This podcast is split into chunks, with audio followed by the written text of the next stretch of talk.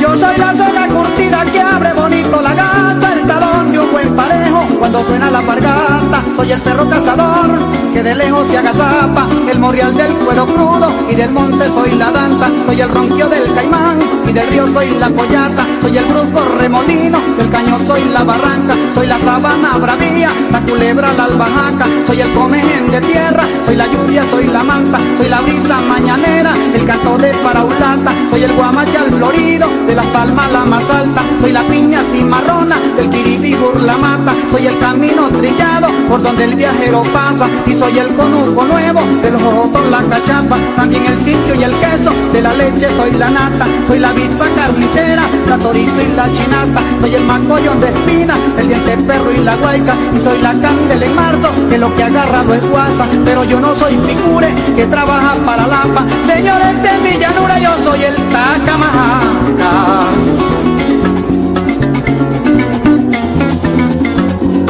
Saludo especial para los doctores Álvaro Roberto y Luis Eduardo Ordóñez, quienes me aprecian como un hermano. En diciembre estaré con ustedes en la Hacienda del Caucho, Bucaramanga.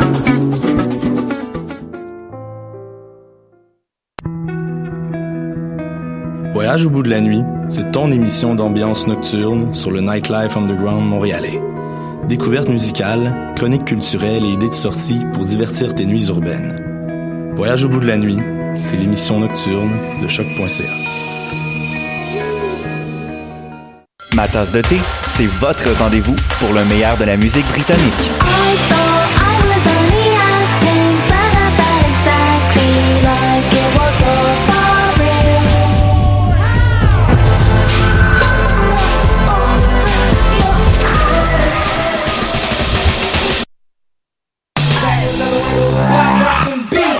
Tous les jeudis dès 20h ou en tout temps en podcast sur le choc.ca et sur Spotify. Dans un monde où la société pestacle n'a jamais été aussi abrutissante, où le binge-watching fait office de passe-temps, où les zombies n'ont même pas la décence de se nourrir de cerveau, une équipe d'historiennes et d'historiens a le courage de lever le nez de leurs archives pour vous divertir sérieusement. Histoire de passer le temps, vendredi 16h sur choc.ca.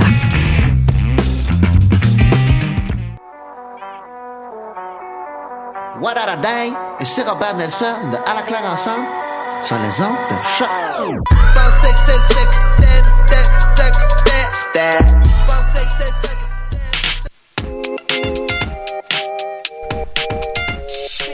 l'animal politique, édition du 13 mars 2019. Bienvenue à tous. L'animal politique du 13 mars 2019, prise 2. Bienvenue à tous.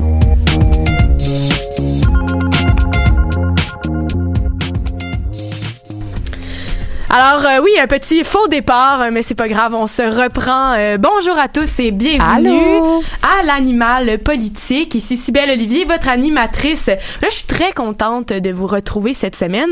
Après ce long congé, ça fait très Hmm. longtemps qu'on s'est pas Il vu. était temps. fait longtemps qu'on s'est vu, c'est vrai. temps. Moi, je, mais oui, ça fait longtemps. Moi, je m'ennuyais. Mais là, après grèves euh, et tempêtes, euh, Grèves et tempêtes, vents ouais. et marées et tout, et tout ça, ben finalement, on se retrouve On est en là. studio. Ben oui, avec mes collaboratrices. Oui, parce que ce matin, euh, bon, il nous manque quand même, euh, il nous manque encore Félix, euh, qui est habitué avec nous en environnement, qui va venir nous rejoindre dans quelques instants.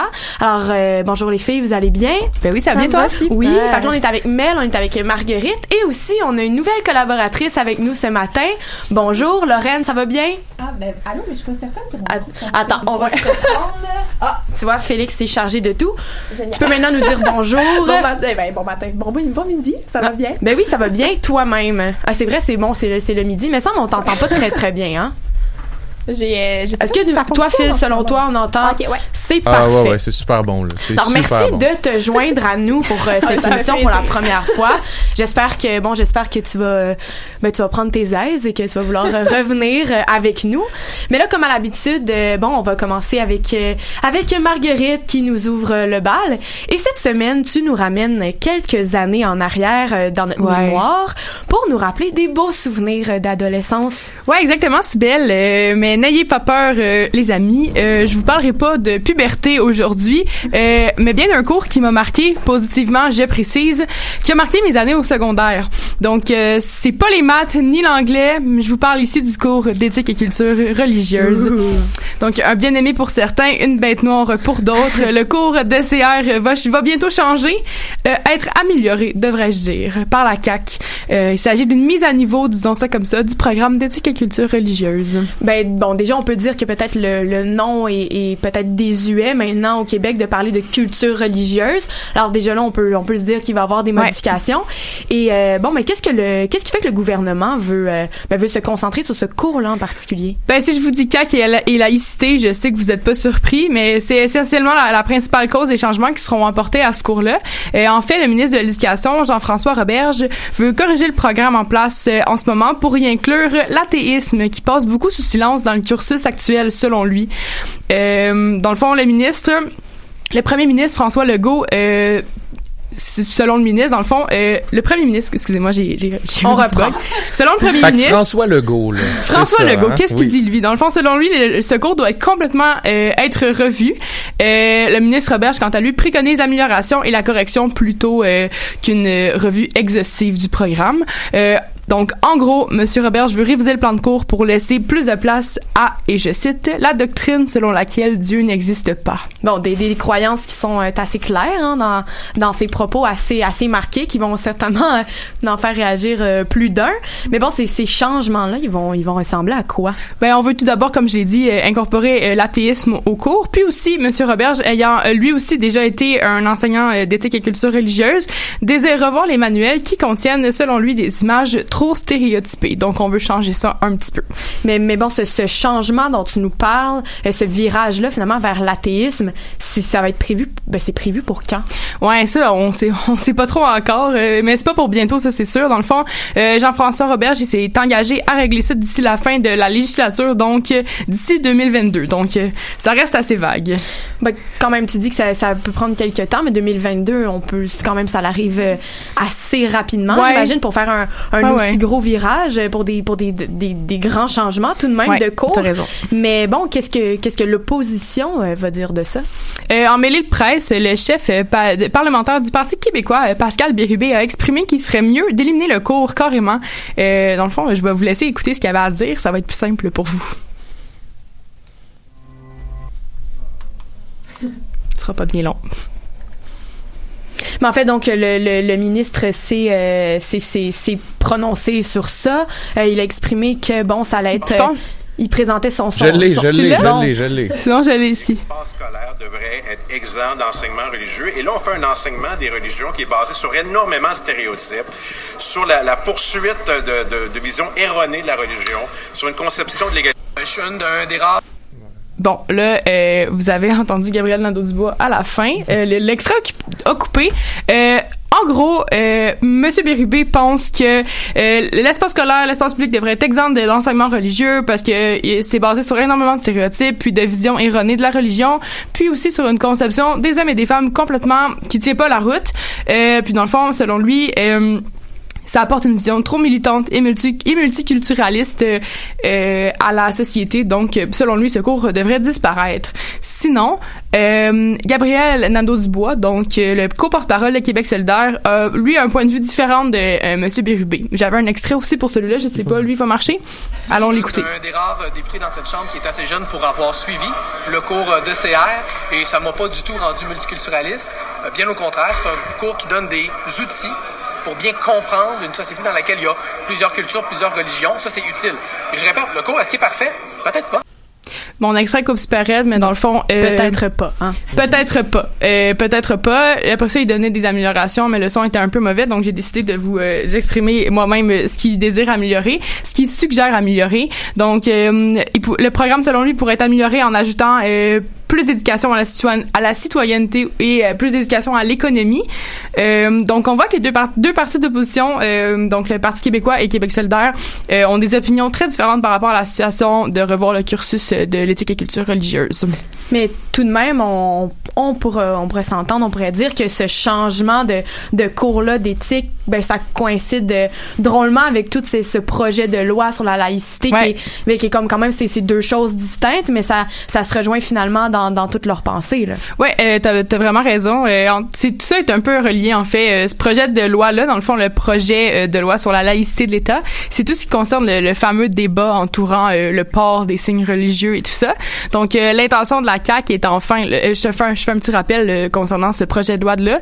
Donc l'intention de la CAQ est en fait de remplacer le projet de loi 62 sur la neutralité religieuse du gouvernement que, que le gouvernement Couillard avait instauré lors de son, de Dans son mandat. dans son mandat, euh, qui préconisait de simplement interdire aux fonctionnaires d'offrir des services à visage couvert. Donc, euh, les caquistes veulent aller plus loin. Donc, euh, le but est d'interdire aux enseignants, aux juges et aux agents de la paix le port de tout symbole religieux, que le visage, le visage soit visible ou non. Donc, ça, c'est ça. Donc, c'est vraiment, tout est relié ensemble. Ouais, ben c'est d'une décision notamment qui a fait déjà beaucoup parler, Ouais. qui va probablement continuer de, de faire jaser. Et ton, bon, ben c'est ce qui conclut ta chronique. hein. Oui. Donc, on te remercie, Marguerite. Mais ça me fait plaisir.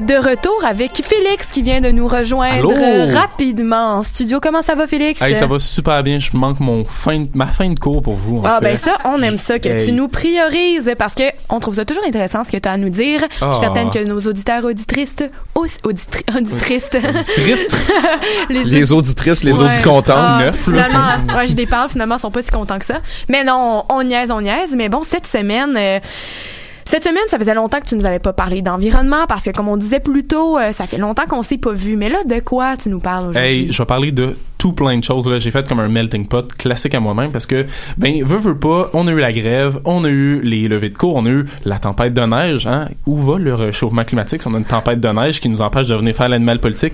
Je ne sais pas. Et vous aurez senti mon sarcasme dans, dans cette chronique. Et non, inquiétez-vous pas, là, je vais pas. J'entends déjà des gens parler de SNC Lavalin. je vais éviter de parler de SNC Lavalin puisque les médias nous rabattent les oreilles avec ça depuis à peu près Ah oui. un mois. Je ne sais pas si vous en avez parlé avant que j'arrive. J'espère que Non. non. Pas encore. Mais je vais faire euh, un melting pot, comme j'ai dit, de bonnes nouvelles et de mauvaises nouvelles. euh, Parce que bien sûr. parce que bien sûr, c'est l'environnement. Et euh, je sais que Lorraine va euh, compléter mon sujet, mais je voulais commencer avec la nouvelle aire maritime qui est protégée dans le golfe du fleuve Saint-Laurent. J'en ai parlé l'an passé. On voulait atteindre euh, 10% de la surface maritime du Canada qui était protégée par le gouvernement. Et là, on a décidé de faire une nouvelle aire. C'est vraiment là, c'est à l'e- à l'est de la Gaspésie. Donc, euh, proche de proche de Gaspé qu'on peut voir la nouvelle aire maritime de 1000 km carrés euh, qui va être protégée. Bon, le seul détail c'est qu'on veut atteindre 10% d'ici 2020 et pour l'instant, euh, corrige-moi si je ne m'abuse, on est à peu près à 1.9% des aires protégées. Il en reste 8 à protéger d'ici un an. Oui, un Ouais. gros quand même, euh, un gros travail quand même, on pourra dire pour le gouvernement euh, de Justin Trudeau. Et oui, Mais bon, euh, Surtout que son gouvernement finit en 2019. Que ça certains diront qu'il est déjà fini, mais ça c'est Andrew Scheer. Oh. J'irai pas, j'irai pas là-dedans. ouais, Andrew, mais bon, euh, finalement, euh, c'est pas la seule bonne nouvelle dont Ben non, parles. étonnamment. Seulement tes bonnes nouvelles, c'est des nouvelles, des bonnes nouvelles sarcastiques. Ben, c'est des bonnes nouvelles sais, ça, ça a de l'espoir. Il y a du bon, il y a Personnellement, du bon dans les mo- il y C'est a ça. du bon dans le Il y a- mauvais. Il y a toujours du bon. Dans le 1000 km, moi, je trouve, euh, carré, je trouve ça pertinent. Et là, j'ai été surpris d'apprendre que le gouvernement de l'Ontario envisagerait de bannir tous les objets en plastique à usage unique comme les pailles sur son territoire. Je sais pas. euh, Je me demande pourquoi c'est pas déjà fait. Moi, je trouve ça. mais, mais je suis vraiment surpris. Ouais. Euh, c'est le gouvernement de Doug Ford. Là, on parle du gouvernement qui veut se retirer du marché du carbone puis qui veut poursuivre le gouvernement fédéral pour Exact. empêcher la mise d'une taxe sur le carbone. Mais le gouvernement ontarien a publié récemment là, dans, un, dans un rapport où il explique euh, par le ministère de l'Environnement comment euh, il voulait avoir l'opinion de la population sur la réduction des déchets. Il considère que c'est un enjeu majeur en Ontario et il se dit préoccupé. Fait on a vu des choses, euh, l'annulation de tous les plastiques passerait notamment par... par un projet de loi qui serait mis en vigueur. Et là ça devient un petit peu compliqué à mettre puisque on considère aussi les bouteilles d'eau. Donc là il faudrait annuler Oui. les bouteilles d'eau. Et on pense même, même à mettre en place un système euh, de bac bleu. Un peu comme on a un bac de récupération pour des consignes pour, pour les bouteilles. Chose qu'il n'a pas en Ontario, donc des bacs de consignes, exemple qu'on va avoir au Québec ici, là, Oui. les bouteilles vont être consignées. Mais donc, il n'y aurait pas d'incitatif euh, financier sur la consigne, par contre? Par contre, non. On ne sait pas encore pour l'instant. C'est vraiment juste un plan. C'est une ébauche. Là. On se lance là-dedans par le, par le ministère de l'Environnement de l'Ontario. Mais on se dit quand même favorable à l'écoute de la population. Même, euh, il y avait l'organisme euh, euh, d'environnemental de la défense euh, avec son directeur. Désolé, je, je déparle. là, je De la défense environnementale. Ouais, le, le directeur de la- d'un organisme de défense environnementale qui s'appelle Keith Brook, qui lui dit que c'est un pas dans la bonne direction, c'est pas tout, mais ça reste quand même favorable pour un gouvernement qui se disait relativement contre la protection de l'environnement aux dernières élections. Mais justement, euh, peut-être euh, si vous avez vu dans le Devoir euh, qui a pu soule- soulever des, des, des choses similaires euh, là, cette semaine, en, enfin, en fin de semaine en fait, et il y avait un article super intér- intéressant sur les changements climatiques ben, à travers l'histoire de, de l'humain en fait. Mais- Donc ça, ça revient un peu à savoir où on est rendu maintenant. Mais c'est vraiment avec ça. Tu, tu voles un peu mon punch. J'allais justement parler de l'article. sérieusement, moi, je l'ai lu, j'ai trouvé ça vraiment bon. C'est Evelyne Ferron, qui est une chargée de cours en histoire ancienne à l'Université de Sherbrooke, qui, dé- qui, dé- dans son article. là, si vous pouvez aller le voir, vous pouvez le consulter. Si vous avez un des quatre articles gratuits du devoir, puisque si vous ne payez pas, vous pouvez aller le consulter. Sinon, mettez-vous Ah ouais. en mode euh, en mode euh, Ah. incognito. Vous pouvez toutes les consulter indéfiniment. Puis une semaine avant, ça a été 7, puis avant, c'était 10. Hein. Les taux se resserrent le hein, sur les On est lecteurs. limité hein. dans notre lecture du Ah, devoir. la déception. Pas pour faire de la pub, mais pour de l'information de qualité, j'ai décidé de payer pour le devoir. J'aime mes médias. Mais euh, c'est vraiment intéressant de voir comment euh, les changements climatiques ont affecté le développement des sociétés au fil du temps. On le sait, les changements climatiques, oui, on en parle beaucoup depuis euh, une dizaine d'années, mais c'est pas apparu dans les 50 dernières années. On fait un cas, on parle d'un cas qui est vraiment intéressant. C'est le cas des Mayas, qui auraient, il y a plus de 1000 ans, modifié leur territoire pour euh, faire de l'agriculture un peu plus intensive dans la région euh, de- en Amérique centrale, Amérique Oui. du Sud, et qu'on aurait déforesté une grande partie des forêts et à cause de ça, ça aurait asséché le climat.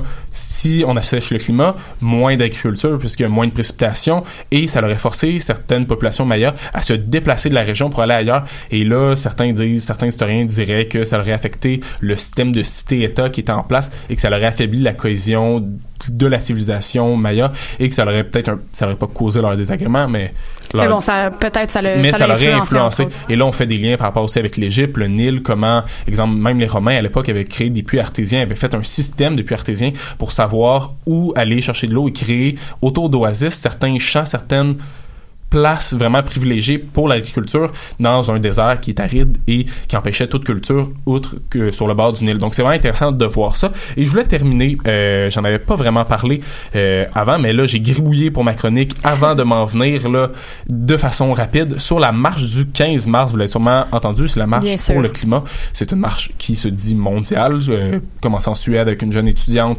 qui euh, a décidé de faire une mobilisation et Oui. là ça l'a découlé un peu partout dans le monde et c'est plus de 60 000 étudiants universitaires, cégepiens et autres qui vont être dans les rues à Montréal, ben pas juste à Montréal, au Québec au complet, Oui. puisqu'on veut faire une manifestation qui va être dans sept villes. Des, des élèves du secondaire aussi, Aussi. qui moi ma jeune sœur qui m'en parle, euh, qui veulent se mobiliser pour ça, c'est ben, je trouve que c'est très bien qu'on ben, que ça cette jeune fille là ait réussi par son Mhm. témoignage à finalement rejoindre euh, autant de jeunes, autant de gens qui vont se qui vont se lever en fait et qui vont dire bon nous on on est tannés, on veut Ça que ça rappelle change, un peu, là, euh, j'ai pas les dates exactement, mais le sommet de Rio.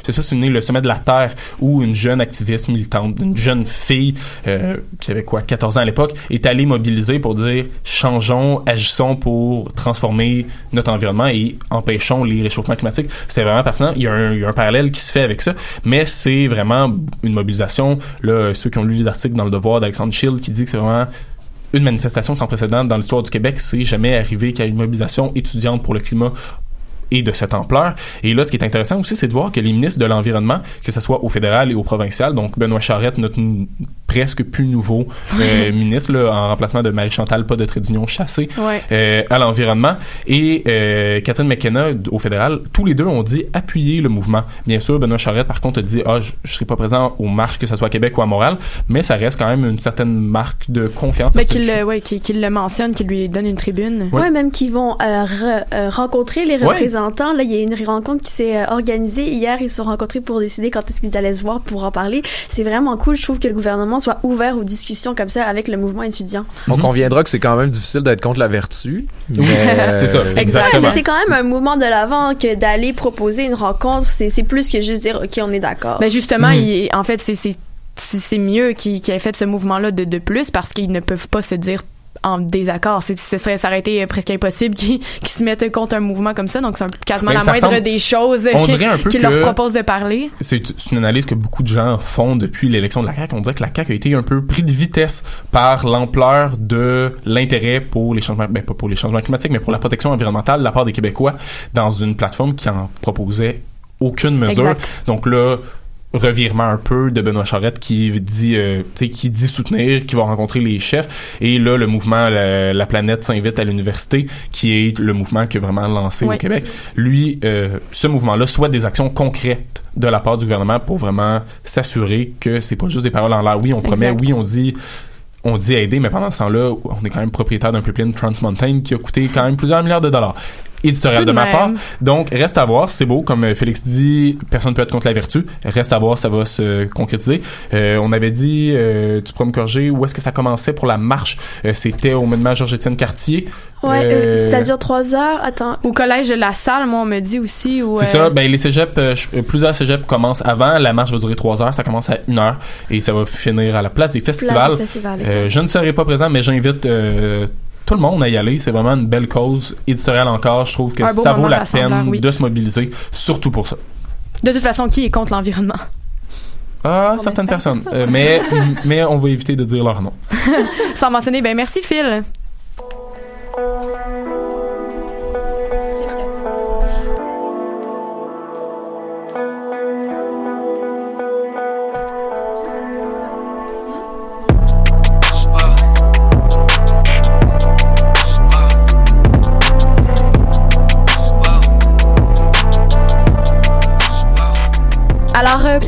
Première chronique, Lorraine, on va, ben, tu vas continuer, en fait. Euh, tu, vas, tu vas continuer un peu sur ce que Félix avait déjà avancé et tu nous ramènes pour ça euh, près de chez toi. Alors, je te volerai Oui. pas le punch. ben c'est ça, je me disais qu'il recommence tranquillement à faire beau, et ça donne hâte à l'été, au printemps. Et euh, moi, en tant que bonne nord-côtière, fière qui dit baleine et non baleine. Ouais, les ben, baleines. Ouais, c'est ça, ben, j'associe le beau temps, le retour du beau temps Je à me la sens mer. jugé là, en ce moment. C'est vrai que c'est pas super beau, baleine. Baleine, Ça ouais. fait haleine.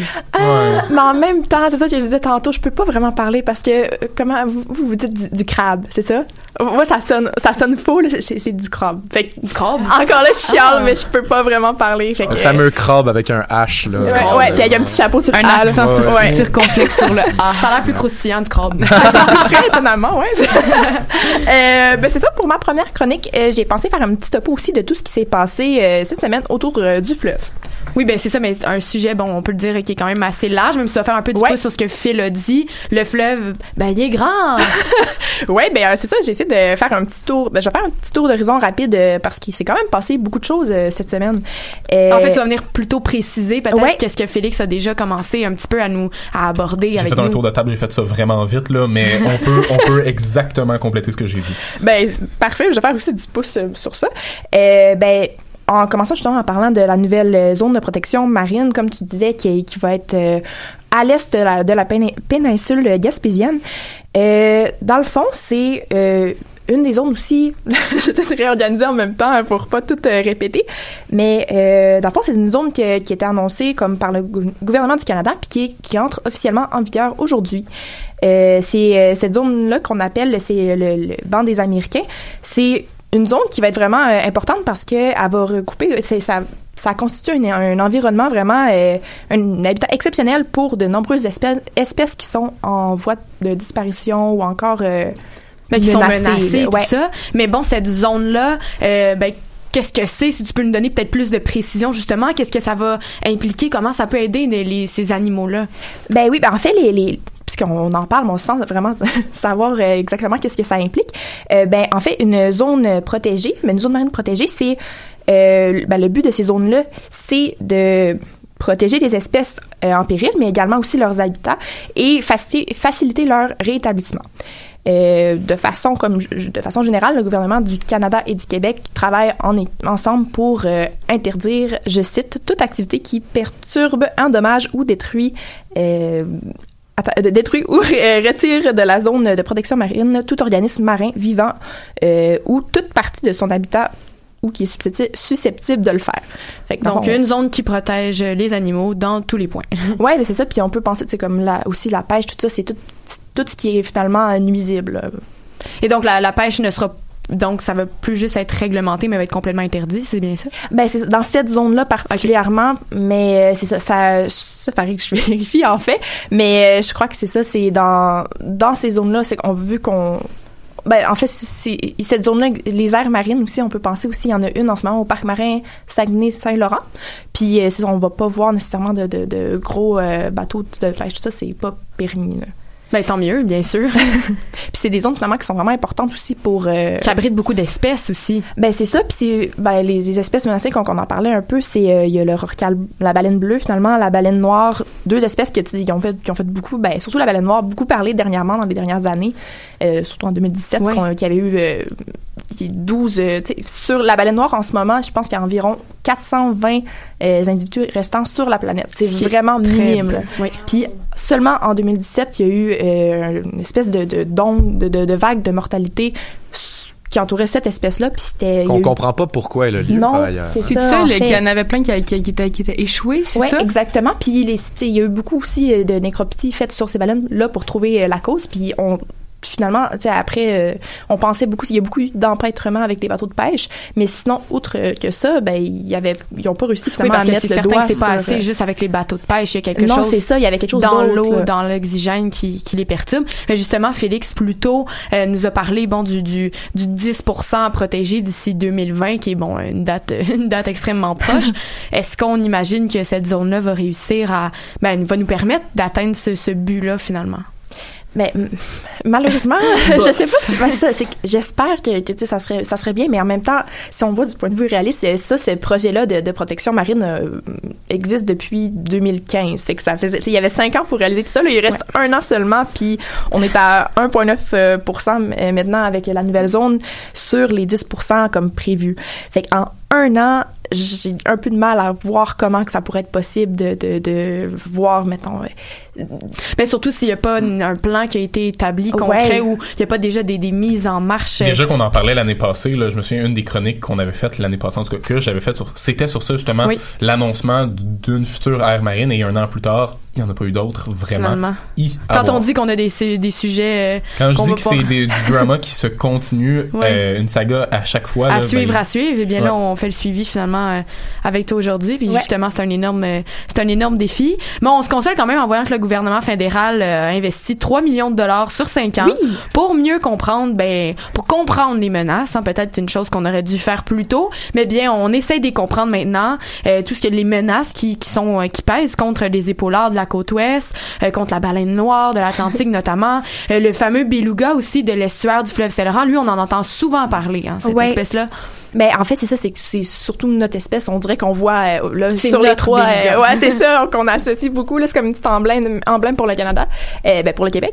Mais en effet, Ottawa veut investiguer sur ces trois espèces de, de cétacés, euh, dont les populations sont en chute, chute libre en ce moment. Là. Mais est-ce que ce sont les mêmes menaces qui, qui, en fait, qui causent le déclin pour ces trois espèces-là ou vraiment ils ont réussi à établir une différence?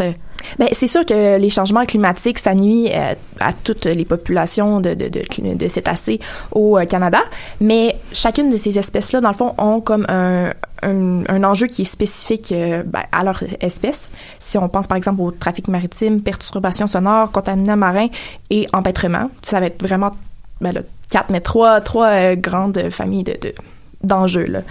Euh, donc, c'est ça. Pour chacune des espèces, une étude va être menée, menée séparément pour chacune d'elles euh, dans trois universités différentes.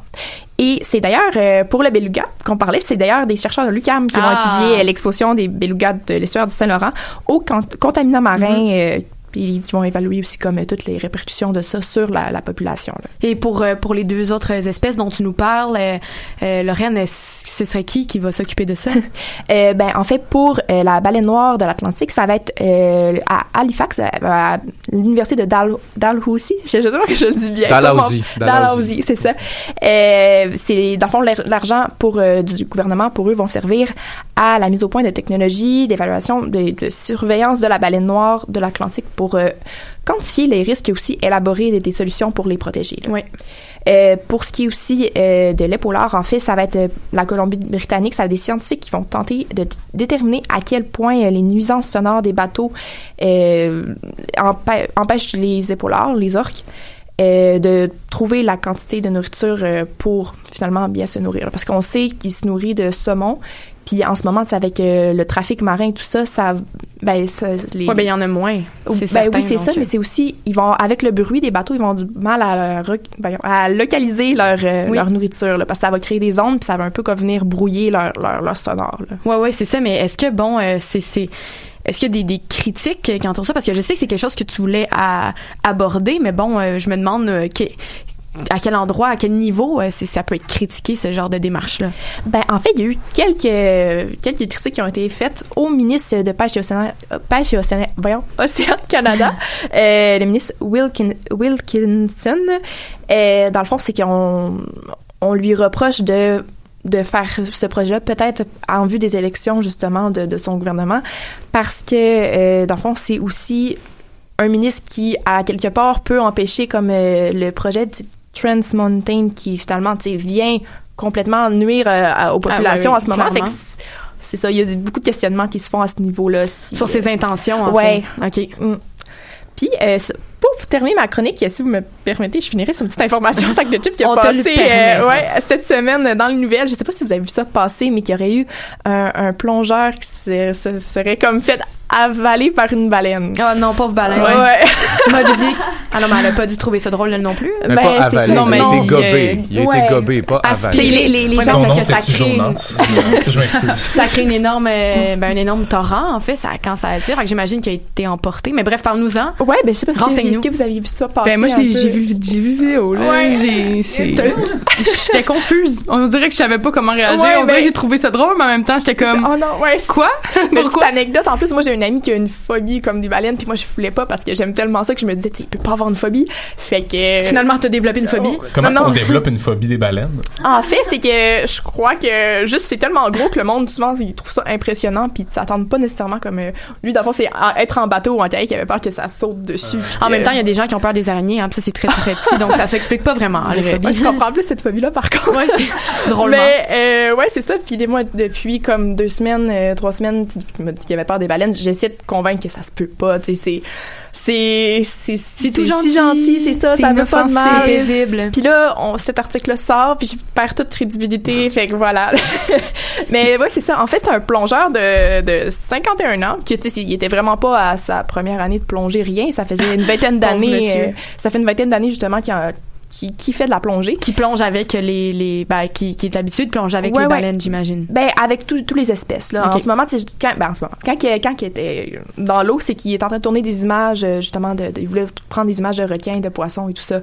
Et c'est en étant en train de filmer un banc de poissons que sans vraiment s'en rendre compte, la baleine a surgi parce qu'elle Wow. était en alimentation. Puis les baleines, Wow. ça voit pas très bien là. Ça, il faut Mais se non. dire, ça, ça repère sa nourriture avec des sonores qui comme il se trouvait juste au mauvais endroit, au mauvais moment. Wow. Et la baleine a passé, gobé, euh, mais tu sais, les, les jambes sortaient encore, mais ça aurait pu être plus dramatique que, que ça.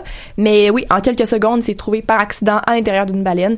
Mais euh, comme qu'il expliquait par après, euh, lui, il se disait que la baleine devait être autant, euh, s'est rendu compte de son erreur, autant surprise que, que lui, là. Ouais. Mais moi, ce que je me demande, en fait, parce que j'ai pas vu le vidéo, euh, si vous pouviez m'expliquer, est-ce que, en fait, le monsieur a pu filmer l'intérieur de la baleine? Non, mais, c'est un, c'est un vidéo de, De l'extérieur.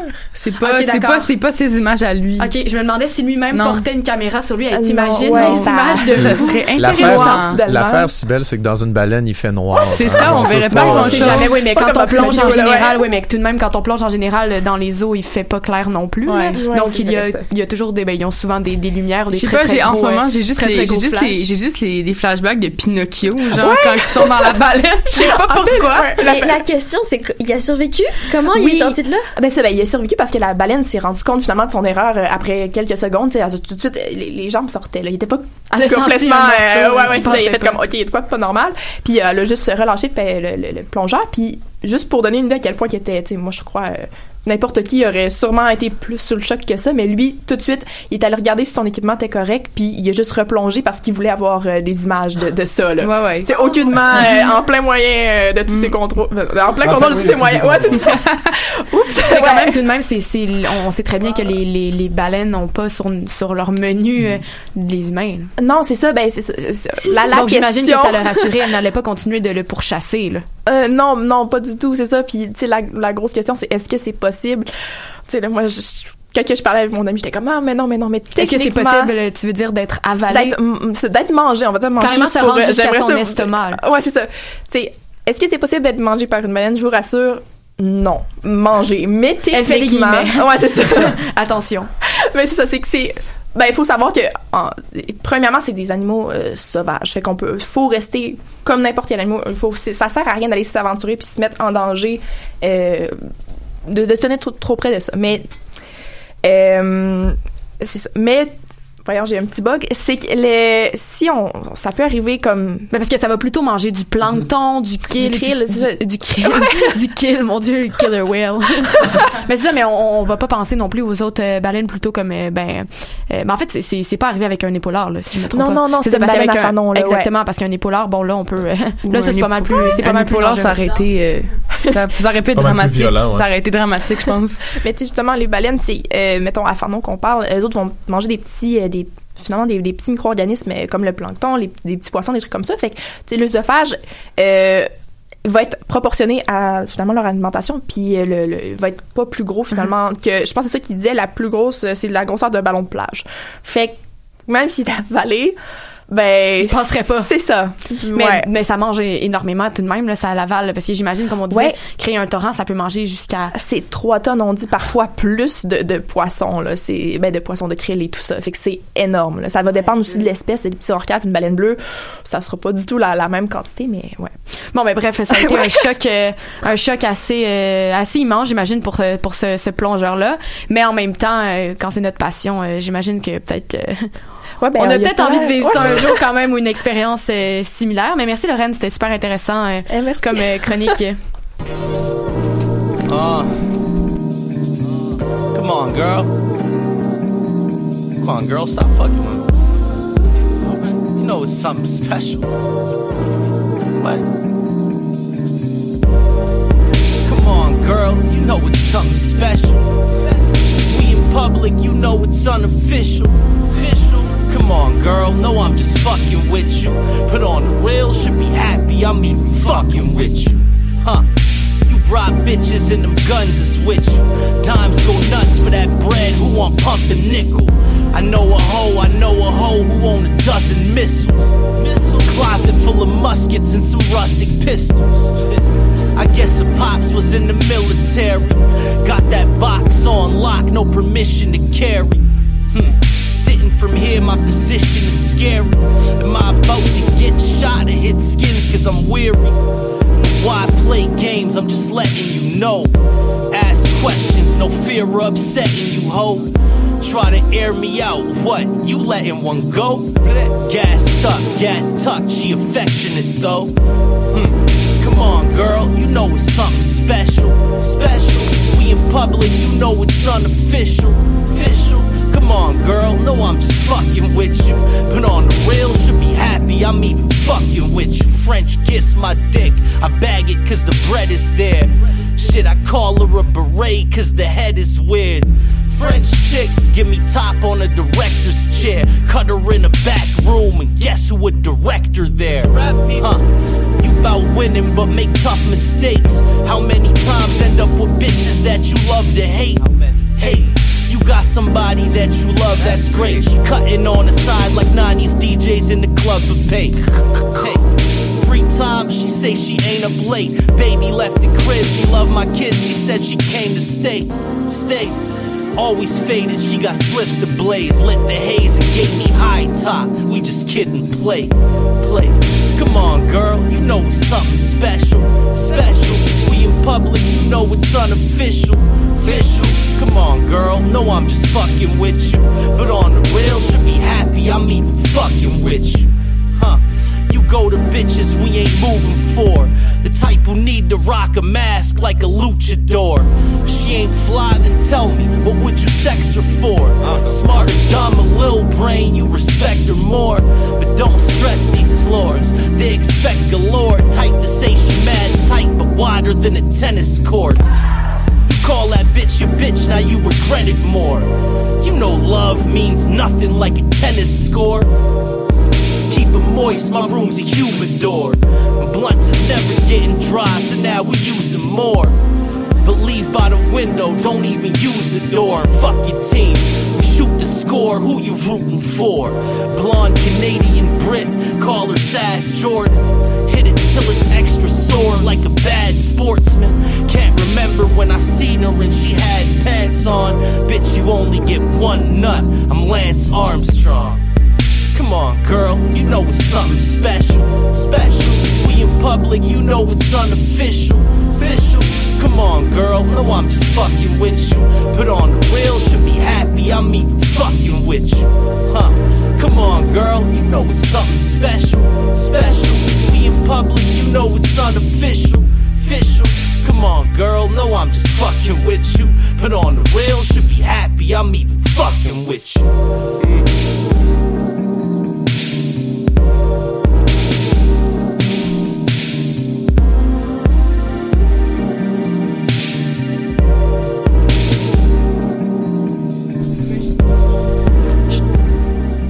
Alors on va on va reprendre euh, peut-être euh, sur une note un peu moins euh, un peu moins joyeuse si on peut dire avec Mel qui cette semaine nous nous parle encore une fois de de, de la situation au Venezuela qui n'a que continué de se détériorer malheureusement depuis la dernière fois où on s'en est parlé. Oui, ce pays à la vie politique sombre en ce moment est plongé dans le noir depuis jeudi, ce qui fait de ce blackout la plus longue panne d'électricité du pays.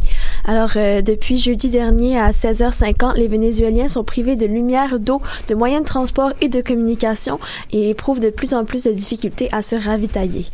Euh, au moment où on se parle, le courant est apparemment tranquillement en train de se rétablir, mais il reste encore très encore très difficile de rejoindre certaines villes et puis euh, c'est vraiment difficile de savoir exactement ce qui se passe là-bas. Tu sais, le, le président va nous dire c'est bon, le- l'électricité est rétablie, etc. Mais puisqu'on n'est pas capable de communiquer avec les gens, on sait jamais vraiment trop si c'est vrai euh, ou pas. Tu sais, j'aimerais ça qu'on on se plonge un peu dans, dans cette atmosphère-là. On se dit, imaginez que euh, vous vivez dans un pays qui est considéré quand même comme un des plus dangereux au monde. Vous savez même pas c'est qui le vrai dirigeant de votre pays. L'argent vaut plus rien. Puis en plus de tout ça, vous êtes plongé dans le noir. Vous pouvez plus aller à l'école, vous pouvez plus aller au travail, vous pouvez pas sortir de votre pays et vos malades meurent dans les hôpitaux. On parle quand même. De- c'est franchement un scénario de, C'est- de, de guerre. hein. c'est incroyable. C'est- on parle quand même de 60% de la population qui est qui a été privée d'électricité dans les euh, derniers jours. Les commerces sont à l'arrêt. Euh, les denrées qui se faisaient déjà rares quand on en a parlé la dernière Oui. fois, euh, c'était hyper difficile de se procurer de la nourriture de base. Puis déjà qu'elle se faisait rare. Et Mais en ce imaginez moment, les tensions que ça peut créer entre les gens. Exactement. Puis toute la nourriture est en train de pourrir puisqu'on n'a plus de réfrigération. Donc déjà qu'on n'avait pas beaucoup de nourriture. Puis au Venezuela, il, y a, il fait très très chaud, donc c'est vraiment une chaleur étouffante. Sans glace, sans, sans frigo, qu'est-ce qu'on fait? Euh, Les rares commerces qui roulent encore, ils acceptent juste des dollars en espèces, donc des dollars américains, parce que du fait de l'inflation, les billets locaux en circulation sont trop rares pour payer un litre de lait, 10 000 bolivars. Donc euh, aussi, la, la, Wow. la dernière fois que je vous en ai parlé, je vous parlais d'une inflation de 100 millions de pourcents. Et donc maintenant, les commerces acceptent juste euh, les dollars américains ou les transferts électroniques, mais transferts électroniques qui sont rendus impossibles à cause de la panne d'électricité. Comment on s'en sort de cette situation-là? En plus de tout ça, euh, samedi, le directeur de la coalition des organisations pour le droit à la santé et à la vie, Francisco Valencia, a déclaré que 15 patients atteints d'affections rénales qui n'avaient pu recevoir de dialyse faute de courant étaient décédés. Bon, ensuite, euh, en l'absence de bilan officiel et de moyens de communication, comme je vous disais tout à l'heure, il est impossible de savoir exactement ce qui se passe à travers le pays, mais on sait qu'il y a au moins, enfin, on, on pense qu'il y a au moins une quinzaine de, de morts déjà dans les hôpitaux et plus de 1000 patients qui sont en danger parce que quand les dialyses ne marchent pas, si tout d'un coup ça commence à plus bien aller, ben c'est très difficile euh, de sortir ces gens-là de, de de leur inconfort. Euh, Il y a des centaines de vols qui ont été annulés aussi, donc les gens peuvent pas sortir du pays. Et euh, je sais pas si vous avez vu passer, mais le, les États-Unis avaient envoyé de l'aide humanitaire par euh, la frontière du Venezuela, mais Oui. le président Mhm. Maduro l'empêche de, de laisser rentrer. Donc c'est quand même 250 tonnes de médicaments et de vivres d'aide humanitaire qui sont stockés à la frontière parce que le président Maduro pense que c'est un, un cheval de Troie et que c'est un cadeau empoisonné de la part des, des États-Unis. Il se dit il va y avoir une attaque militaire cachée là-dedans. On sait pas la vérité, mais ce qu'on sait, c'est que c'est quand même 250 tonnes de médicaments puis de vivres qui sont coincés là-bas. Qui sont très près des, des gens qui en ont besoin. On dirait, que, on dirait que je trouve ça en dit long sur le fait de comme pourquoi Maduro il veut pas laisser rentrer les États-Unis? Est-ce qu'il est-ce qu'il y a, il y a peur? Pourquoi il veut pas laisser rentrer les Américains au pays? Je trouve que ça en dit long un peu sur la situation euh, de, de- de- du gouvernement là-bas. Là, c'est Ben, je pense qu'il y a un peu de, de non-intervention de la part de. on a l'idée que les États-Unis sont les grands sauveurs, mais il faut, faut quand même remettre en contexte. Là, je, je justifie en rien les, pro- les, les ajustements de Maduro, mais il faut remettre en question. On a un l'héritage d'Hugo Chavez qui était là depuis Ouais. des années avant. Mhm. Comment il s'est érigé contre l'impérialisme américain euh, dans ces termes. Et là, après, on arrive Maduro. Et là, en même temps, faire rentrer 250 tonnes de produits, de denrées qui sont nécessaires à la population.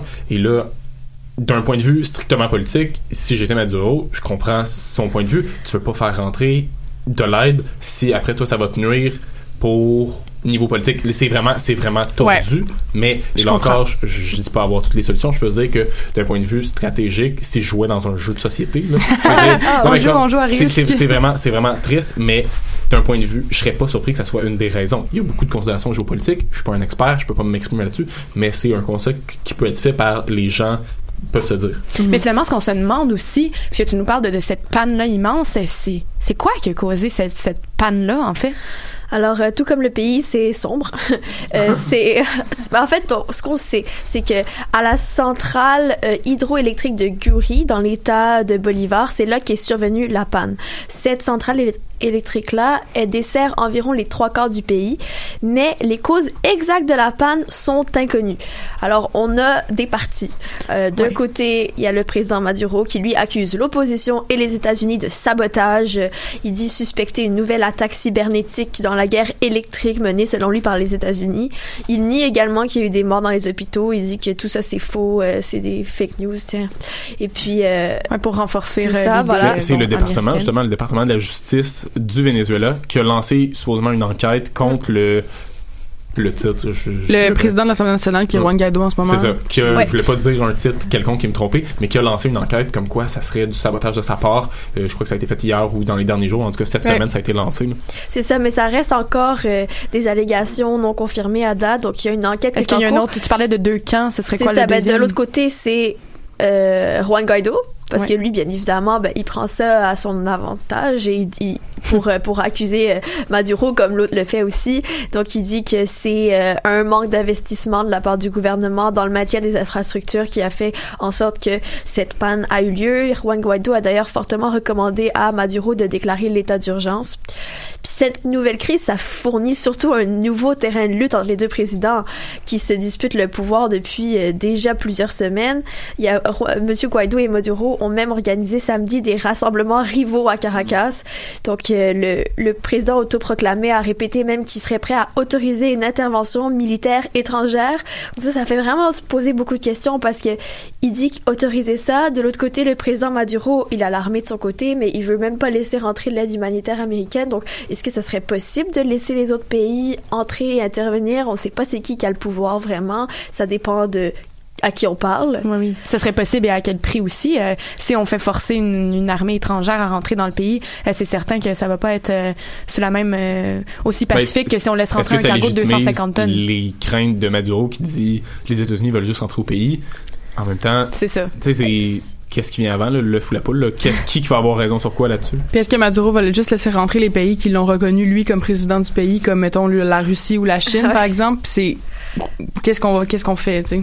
Moi, si j'étais Maduro, honnêtement, j'aurais peur, je serais terrifiée. Là. Tu sais, il y a 150 pays qui sont contre lui. Puis lui, tout ce qu'il a, c'est l'armée. Puis à côté de ça, je sais pas si l'armée va le continuer à le suivre longtemps parce que veut, veut pas, c'est des habitants, c'est de la population. Eux aussi, ils sont pognés dans, une- dans un pays qui Ah, est dans le noir. vont mourir de faim aussi. Exactement. euh, Là, c'est une population au bord de la famine. On- genre, des, même des médias qui parlaient de est-ce que le Venezuela est en train de disparaître? C'est, c'est vraiment immense. Puis, en plus de tout ça, il y a d'autres enjeux. Faut se rappeler que, comme je vous le dis au début, c'est la capitale est quand même considérée comme une des plus dangereuses du monde. Alors, une fois la nuit tombée, privé de lampadaires et d'éclairage dans les rues, les habitants sont terrorisés. Ils s'imposent des couvre-feux à 17 heures, ils veulent pas sortir euh, dans les rues, il y a plusieurs magasins qui ont été pillés et ça crée vraiment une atmosphère d'angoisse qui est super difficile à, à supporter pour la population. Qu'est-ce que tu fais dans ce temps-là quand tu, tu peux même pas sortir de chez toi une fois la nuit tombée parce que tu sais pas sur qui tu vas tomber? On comprend pourquoi il y a des migrations immenses vers la Colombie puis les autres Des pays de la millions et région. des millions de C'est un scénario. oui, recherche de, de l'aide. C'est un scénario post-apocalyptique. Ben oui, on- c'est ça que j'allais dire. On voit des films, mais Mhm. c'est la réalité. Les Vénézuéliens, ce qu'ils vivent, c'est l'enfer. Peu importe Mhm. c'est la faute à qui. Mhm. On mettra pas de faute sur personne, mais ça reste complètement chaotique. Là. Puis ce qui est difficile, j'imagine aussi, c'est de pour pour les autres pays, c'est à un moment de se dire à quel moment c'est notre rôle d'intervenir, à quel mo- à, quel point on peut nous euh, se, se permettre d'intervenir dans la politique d'un d'un d'un pays, mais bon, on essaye de tout de même, on, on pense aux, aux gens qui sont là, donc Mhm. euh, c'est une situation très très difficile, mais tout de même tu, tu nous en parles très bien, Euh, tu nous en parles avec cœur et on le sent et on te remercie pour ça. Et sur cette note un peu bon cynique, on terminera notre émission. Alors je remercie tout le monde d'avoir participé quand Merci même avec à cœur joie. Alors Mélanie Loubert, Marguerite Morin, Félix Lemieux, Félix Pennois à la console et notre invitée surprise euh, Lorraine Saucier. C'est bien ça? Merci, à la prochaine. Merci.